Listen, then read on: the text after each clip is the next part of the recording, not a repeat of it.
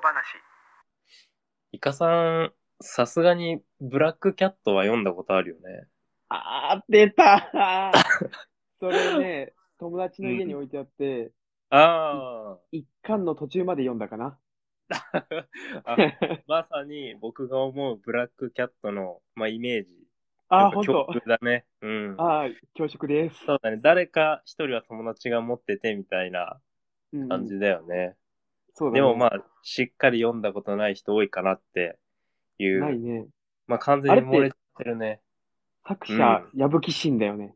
そうだね。あ、よく、それは知ってるんだね。それは知ってるよ。あ、さすがさすが。やっぱ日本の少年、青年、中年たちの、まあ、神ですからね。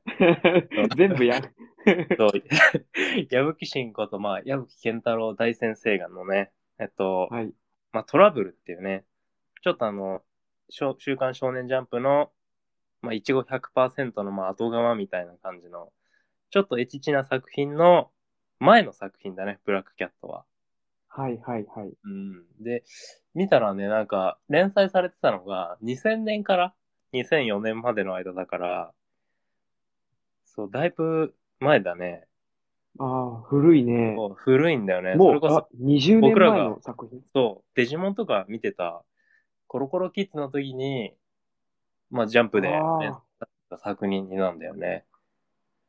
古いな古いよね。で、まあ、絵柄もね、まあ、全然今にも通用する感じで、まあ、漫画も20巻出てるから、で、アニメ化もしてるしね。うん。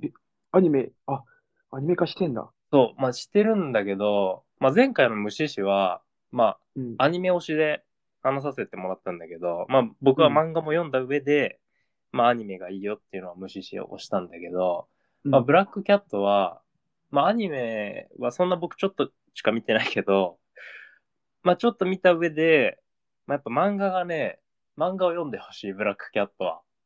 ああ、そまあ、圧倒的漫画派だね。う。あまあ、絵が綺麗だしね。そう。なんか、まあ、これは僕の持論だけど、うんなんか漫画のキャラデザがいい作品って、ちょっとアニメ化のハードルがかなり高くなるなっていう。あアニメが悪いとかじゃないんだけど、あ、はいそうはい。すごくわかる。書いて、かっこよく書いて、それを作画をね、安定させなきゃいけないからっていうので、で、ブラックキャットはやっぱね、その、やっぱ矢吹慎が書くキャラデザだから、ちょっと動かすのは、なかなか難しかったかなっていうので、ああ、なるほど。で、まあ、ジャンプ作品で単行本20巻も出てるから、まあ、そんなね、解雇するほどかって思う人もね、いるかもしれない。もう全然見つかってるよって、っていう声が聞こえるけど、うん。まだね、全然こんなもんじゃないのよ。知らない人はすごい多いだろうね。そう。もうね、全然ポテンシャルに見合ってない、人気が。ああ、そそう。もうね、まあ僕のこれも推測なんですけど、ブラックキャットの毒量税の70%はですね、あの、もうトラブルから流れてきた人です。そう。もう連載時からブラックキャット読んでたのって、まあ毒量組のね、もう30%もいないと思う。そうなるほど。キャットは、もう知ってる人は知ってるし、まあ、こんなもんじゃない人気って言ってるのは、もうブラトラブルからの流れ物です。ああ、はいじゃあその人たちは、本当の良さを知らな、なんかあれだね、想像と違ったなって感じで、やめてっちゃうのかな？でも、僕はその流れ物を悪く言うつもりはなくて、まあ、各言う僕もまあ流れ物なんでね、トラブル。僕もまあトラブルの流れ物なんで、ただ僕はちゃんとしっかりハマった。まああ、あ、そそれで進めてるね。うんう。。なるほど。で、まあ、トラブルってね、やっぱ、その、お色気枠だったわけよね、その週刊少年ジャンプのね。うん。で、まあ、ヒロインの女の子がいっぱい出てきて、もうモブの女の子ですら、よその漫画でメインヒロイン晴れますぐらい可愛く描かれてて、まあ、そのぐらいキャラデザが神がかってた、まあ、矢吹慎なんだけど、うんまあ、そのね、矢吹慎が各前作、まあ、当然追うわけよね、少年らは。僕も含めて。そう。で、やっぱね、全然違うのよね。王道バトル漫画で、世界観もストーリーもまあ全然違うんだけど、まあやっぱり、まあ、矢吹慎、まあお得キャラもね、まあすごい魅力的で、まあイケメン志望児、イケオジと、うんまあ、敵とかライバルキャラもね、まあ、めちゃくちゃ魅力的だったんだよね。読んでて。そう。で、やっぱね、時代が早すぎたね。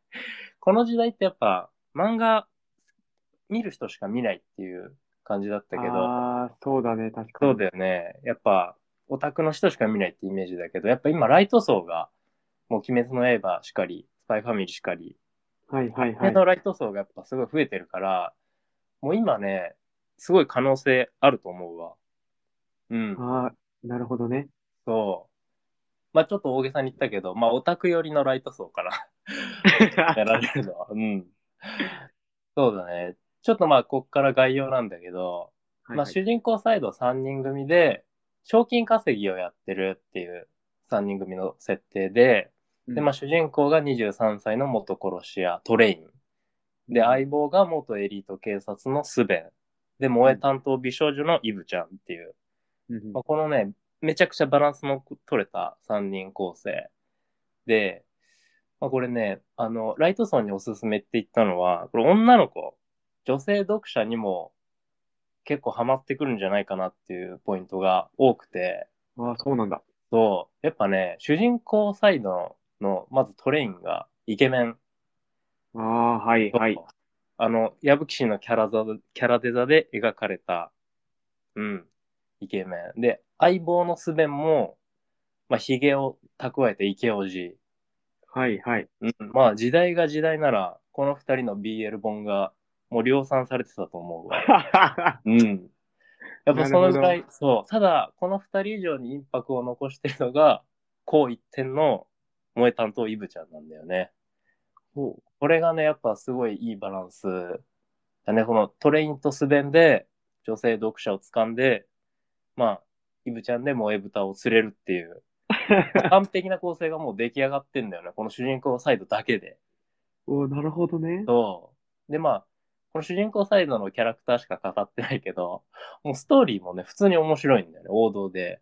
うんうん。うん。で、まあ、本当キャラデザだけだったらもう6巻で終わってると思うわ。ちゃんと内容もあるから、20巻あって、最後もしっかり終わってるけど、まあ、僕としてはもう全然足りないなっていうぐらい面白かった。ああ、そうなんだ。36巻ぐらいは全然、全然楽しめる内容だったね。ちょっと早いぐらい。あそう。そう、終わり良ければ全てよしで、ちゃんと綺麗に終わった作品だね。で、最終巻20巻読み終わって、まあ今でも覚えてるけど、まあトラブルから僕入ったんだけど、そうう、ん。まあ終わって、まあ終わった要因がしんどすぎて、当時そのトラブルの単行本恥ずかしくて買えなかったけど、まあ余韻で買いに行ったね、当時で 全4巻を。トラブルを？そう、トラブル。ブラックキャットを見て、よってトラブルを買いにト行ったんだラブルを買いに行ったの。そう。あのね、トラブルに、そう、あの、イブちゃんに類似してるキャラとか出てくるから、あそうなんだ。そうそう。そこで余韻をちょっとね、まあ、発散するしかないっていう感じだね。そう。やっぱそういうね、少年ら多かったと思うわ。ああ、そ前作から入った子。まあ、70%は多分そうだと思うわ。僕 僕のこれ勝手な持論だけどね。う。ブラックキャット、あ、違う、トラブルから入って、ブラックキャットに行って、またトラブルに戻る。そう、戻るっていう完璧なルートが出来上がってるね。そう。これ、ちなみにね、まあ、漫画ちょっと調べたらね、なんか英語版も出てるな。アマゾンで。あ、そうなんだ。そう、Kindle で読めちゃうみたいだね。しかも。すごいね、今の時代。すごいね。そう。やっぱ海外えーの人も読みやすいようになってるな。うわ、いいね。そう全然ハマれると思うわ。うん。ブラックキャットはね、おすすめだね本当に再アニメ化も全然あっても別に何の違和感もないと思うね。うんうんうん絵柄も今風だし、うん。それこそ男キャライケメンも多いから、そうだね、本当にリボーンみたいな感じで、全然ちょああ、なるほどね。っと増えると思うわ。いいね。そう。まあ、進めやすいしね、その王道漫画として。読みやすいし。うん。うん。まあ、再アニメ化、待ってます。ああ、なってほしいね。うん。